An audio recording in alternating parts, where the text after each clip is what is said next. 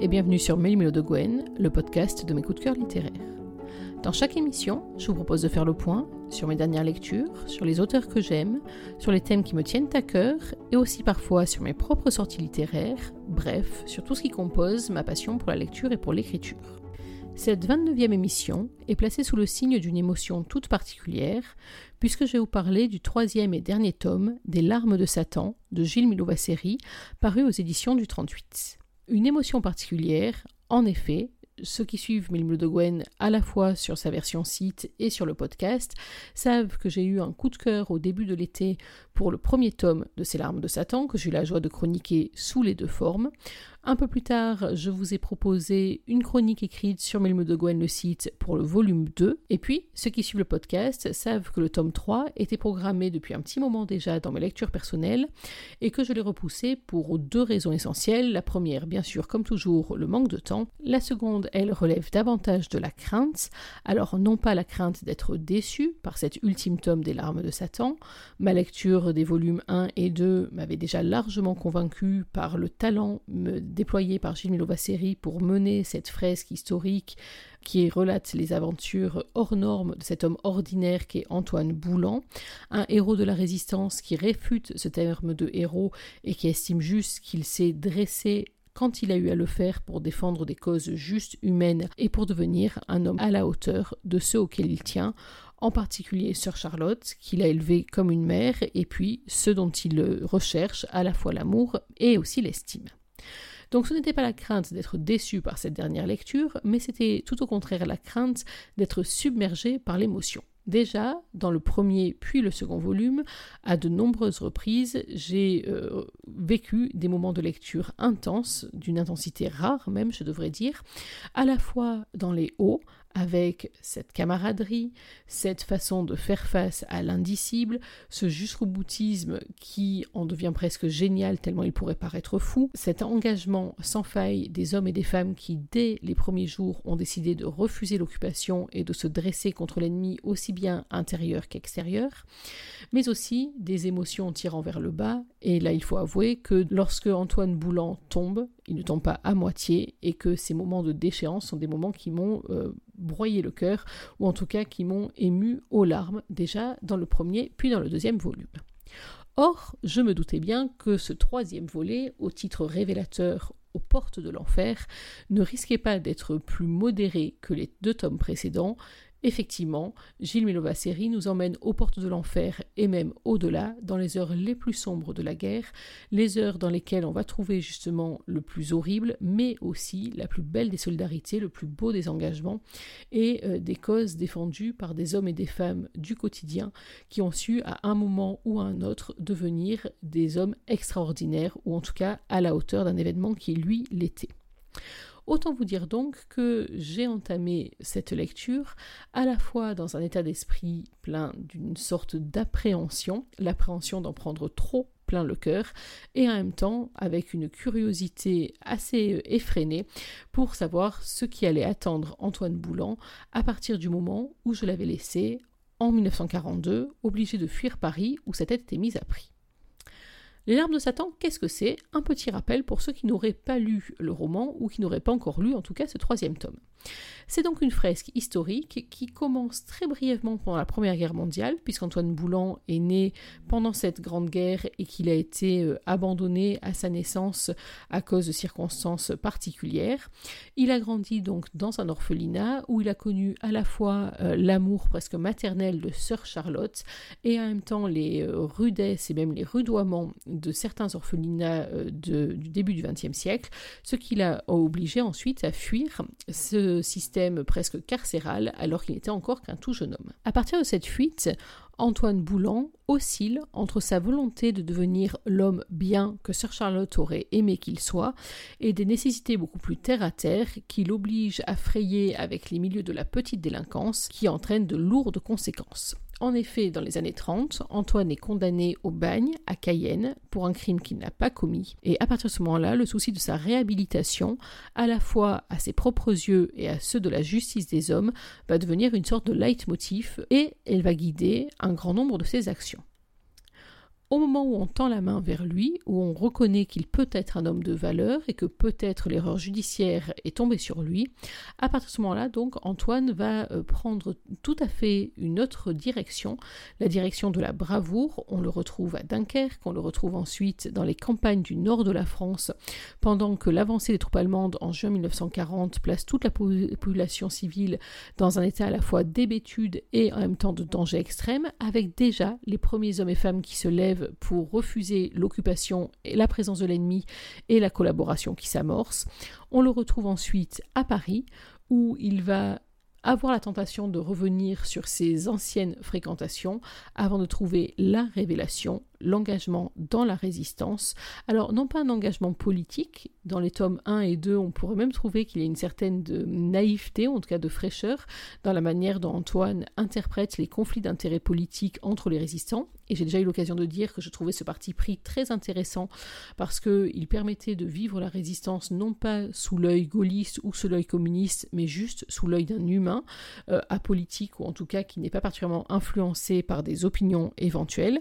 Ça permet aussi de donner au personnage une sorte de fraîcheur ou en tout cas une sorte de naïveté qui lui permet comme ça euh, d'assimiler, d'absorber euh, toutes les motivations des uns et des autres et aussi des réalités qui lui échappent.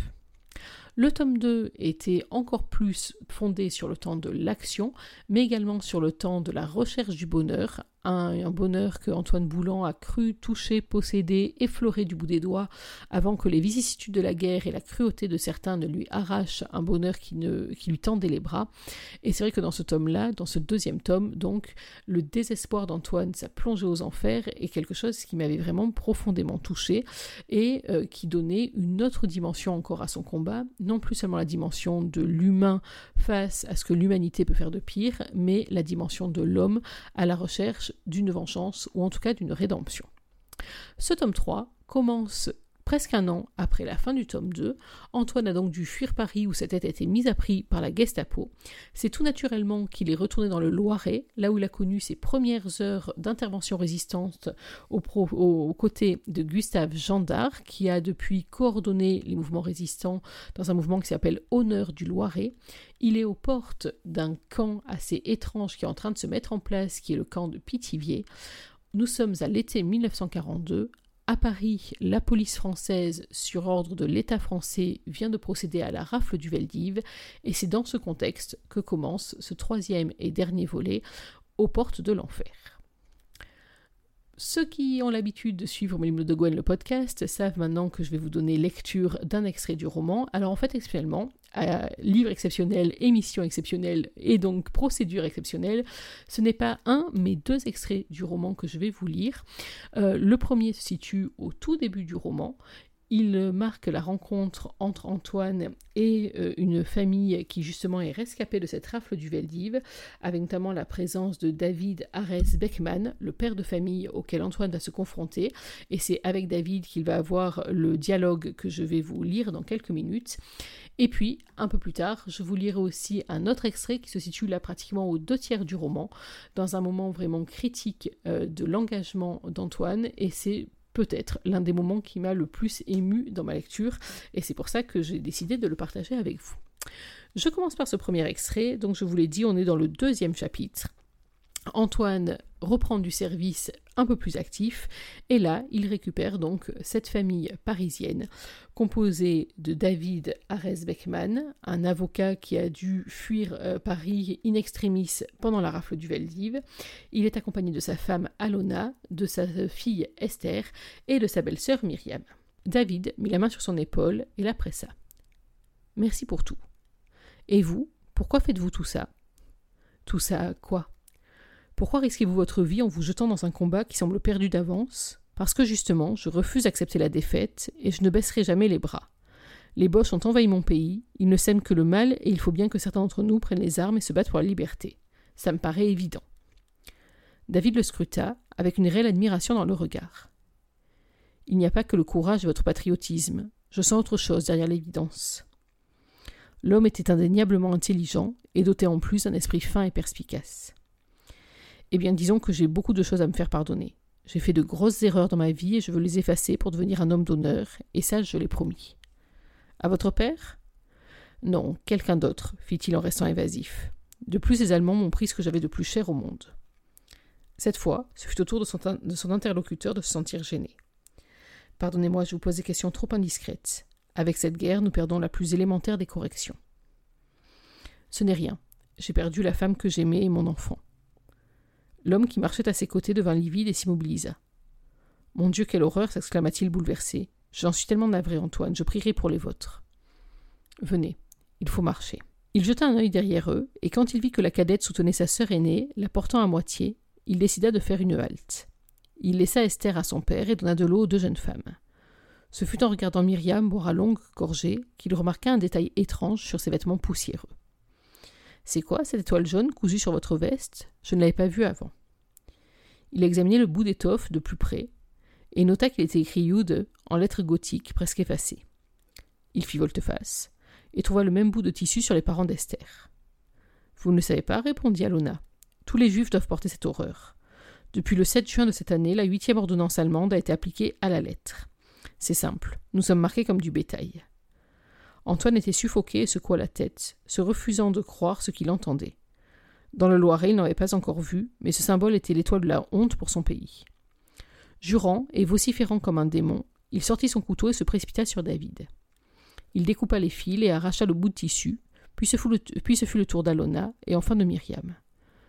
Tous le laissèrent faire, médusés par la colère qu'il agitait et les jurons qu'il grommelait à voix basse. Puis il se pencha sur la petite qui dormait toujours et fut choqué. C'est pas vrai Les enfants aussi? Son père baissa les yeux. Sans la réveiller, Antoine s'empressa de lui ôter, et alors qu'il allait jeter les tissus infamants dans un buisson, David arrêta son geste. Non, rendez-les-moi, s'il vous plaît. Je veux les garder. Le résistant ne comprenait pas pourquoi, il souhaitait les conserver et jugea sa demande presque indécente. David les prit dans sa main et les rangea dans une poche. Ne soyez pas déçus par mon geste. C'est très simple. Je ne veux pas oublier. Il faudra l'expliquer aux prochaines générations et de tels crimes ne devront pas être oubliés. Quand vous avez la preuve matérielle d'un méfait, c'est toujours mieux que des paroles qui peuvent être remises en question. Il comprenait mieux sa démarche. Devant les locutions et les raisonnements du fugitif, il décida de laisser libre cours à sa curiosité. Que faites-vous comme métier? Avant tout ce marasme, j'étais avocat pénaliste et on m'appelait maître. Aujourd'hui, je ne suis même plus humain, et on me marque d'une étoile jaune pour bien me le faire comprendre. Antoine encaissa les propos de cet homme blessé, qui avait tout perdu jusqu'à sa dignité. Les nazis étaient vraiment des barbares sans morale. Comment pouvait-on imposer une telle infamie à des êtres humains, y compris à des enfants innocents? Il n'avait pas de réponse. On repart. À la ferme, vous pourrez prendre du repos sur de vrais lits. Tout en marchant, il observa cette petite famille. Leurs vêtements avaient été superbes et très coûteux à une lointaine époque. Il fallait penser à les remplacer car ils tombaient en lambeaux. Vous n'avez pas de valise? De quoi vous changer? demanda-t-il. Non, ils nous ont tout pris. Nous n'avons que ce que nous portons sur le dos et j'ai sauvé quelques livres, de vieilles photos et le jeu d'échecs qui me vient de mon père. Je les ai là dans ce petit sac, fit-il en soulevant sa veste qui le dissimulait. Antoine grimaça en découvrant la petite sacoche qu'il portait sur le côté, aussi mince que ce qui restait de leur vie. Voilà donc pour la lecture de ce premier extrait que je voulais partager avec vous. Alors une fois de plus, c'est pas la première fois dans le roman, mais euh, c'est vrai que là ça se ressent encore plus que les fois euh, précédentes. On trouve là euh, l'une des raisons, l'une de ces discussions qui explique les raisons de l'engagement d'Antoine. On a bien sûr la raison viscérale, ne pas laisser impunie l'occupation de la France et la barbarie qui s'installe avec cette occupation, mais on a aussi donc la raison beaucoup plus personnelle celle d'être à la hauteur euh, des événements et euh, à la hauteur de ceux qui ont placé de l'espoir en lui. Je l'ai choisi aussi parce que euh, la discussion entre David et Antoine donne bien le thème de ce troisième et dernier volet.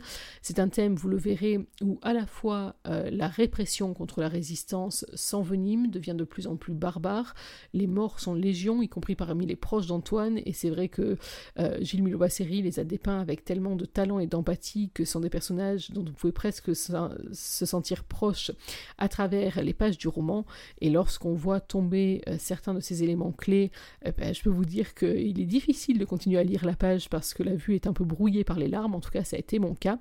Euh, mais euh, c'est là qu'on voit que le talent de conteur de l'auteur a permis vraiment de me faire entrer complètement dans l'histoire et je m'y suis immergée, même si je vous le disais, je n'ai pas lu les trois tomes d'affilée, mais qu'il y a eu quelques semaines entre chacun, les différents personnages, y compris ceux qui réapparaissent presque miraculeusement à tel ou tel moment du roman, sont tellement ancrés dans le récit qu'il n'y a aucun problème ni pour les resituer et que par contre il y a énormément de problèmes pour les laisser repartir mais en plus je disais de cette évolution de la résistance et de la répression, ce qui marque vraiment ce troisième volume des larmes de Satan, qu'on avait déjà un peu senti dans le premier volet, notamment, je ne sais pas si vous vous souvenez, quand Antoine rencontrait Abel Sipia et que Abel lui expliquait étaient, euh, quel était le sort des juifs dans l'Allemagne nazie.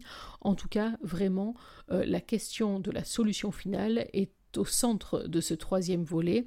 À la fois, vous l'avez vu par la rafle du Veldiv, par le port de l'étoile jaune, et puis aussi par un nom qui revient de manière entêtante, déjà depuis le volet 2, mais encore plus dans ce roman-là, ce mot d'Auschwitz, Auschwitz-Birkenau, qui revient comme un leitmotiv dans le roman, et qui va y prendre même une place euh, très importante.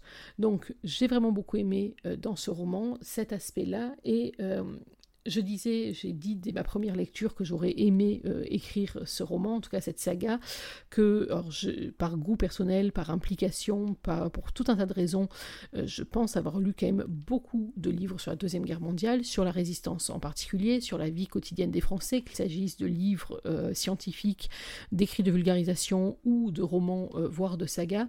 Mais c'est vrai que là, la question de la solution finale du génocide, de la Shoah, du terme que vous choisissez, elle est traitée d'une manière extrêmement intense. Et alors ce qui est très beau et ce qui, euh, je pense, renforce encore l'aspect dramatique dans le roman, c'est que là où l'auteur aurait pu aller dans la surenchère euh, de ce qui se passe à l'intérieur des tortures, etc., il laisse au contraire tomber une espèce de voile pudique euh, qui à la fois évite, donc je vous disais, cette surenchère, mais qui en même temps permet d'imaginer le pire, tout en sachant que le pire est encore bien en deçà de ce qui a été vécu dans la réalité au risque de spoiler un peu ce roman, je vous dirais donc qu'une partie se situe en Pologne, une très très belle partie. Je ne raconte même pas dans quelles circonstances ça arrive, il faut vraiment que vous le découvriez. Et là, euh, j'ai trouvé que la mise en scène était géniale et digne vraiment d'un bon film d'espionnage. Alors c'est vrai que à plusieurs reprises euh, dans ce roman, puis même quand j'en ai parlé à mes proches, je me disais à quel point ça serait une excellente idée d'adapter euh, cette saga en série ou en film. Mais là, le deuxième extrait que j'ai choisi, puisque je vous ai dit qu'aujourd'hui il y aurait deux extraits, on est justement en Pologne et on est à un moment clé de l'histoire. Et là, euh, j'ai choisi cette partie-là, c'est peut-être les pages qui m'ont le plus bouleversé dans toute cette lecture euh, des trois tomes des larmes de Satan, qui pourtant ont compté bien d'autres moments de bouleversement, euh, mais c'est un moment très personnel que je me permets de vous lire. On est donc à pratiquement les deux tiers du roman. Il était temps de manger, et Antoine refusa poliment l'offre d'Irena. Il quitta la ferme avec un petit mot d'excuse. Elle voulut le suivre, navrée de le voir si affligé. Laisse-le tranquille. Il a besoin de solitude, lui souffla le chef. Puis Jacek lui fit un clin d'œil, et quelques minutes plus tard, il sortit à son tour sans un mot. Antoine avait repéré une petite chapelle abandonnée près de la ferme. Il n'y avait plus que la moitié du toit, la nature avait repris ses droits et les ronces, les mauvaises herbes et même un arbrisseau avaient envahi les lieux. La croix du Christ gisait sur le sol parmi les décombres, et il ne restait plus grand-chose du décorum qui avait sanctifié ce lieu autrefois. Il se dirigea sur le côté. Là, sur une stèle de marbre gris, trônait une statue de la Vierge portant son fils dans les bras. Un lierre couvrait le piédestal et se lançait déjà à l'assaut des jambes et du buste. Les couleurs passaient, une main manquante et des fures d'oiseaux désacralisaient l'image pieuse. Antoine arracha les plantes sauvages, l'essuya comme il put et s'agenouilla. Il resta un long moment silencieux, puis sa voix s'éleva, étrange murmure monocorde qui troublait la tranquillité des lieux. Je ne sais même plus me signer, je ne souviens plus des prières. J'ai tout oublié. Je suis désolé.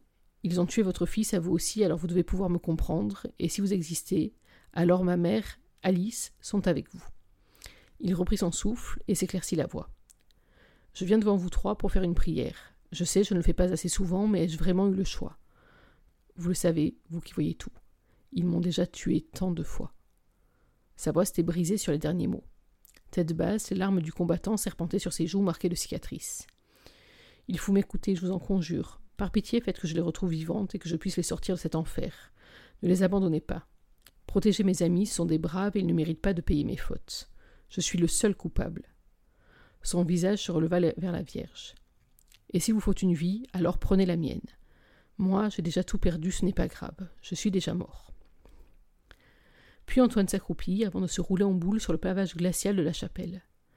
La tête réfugiée sous ses bras, on n'entendait plus que ses sanglots et des paroles incompréhensibles. Un seul nom, un seul restait audible maman. Devant l'horreur, le combattant de l'ombre, redevenu l'enfant qu'il n'avait jamais pu être, implorait sa mère disparue avec des mots déchirants.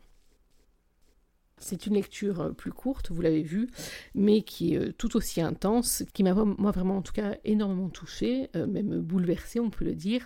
Elle se situe en plus à un moment qu'on sait, nous, au moment où on arrive à ce point-là de la lecture, qu'on devine déjà et qu'on sait sans aucun doute qu'il va être dramatique, qu'il va être en plus déterminant pour la suite de l'histoire.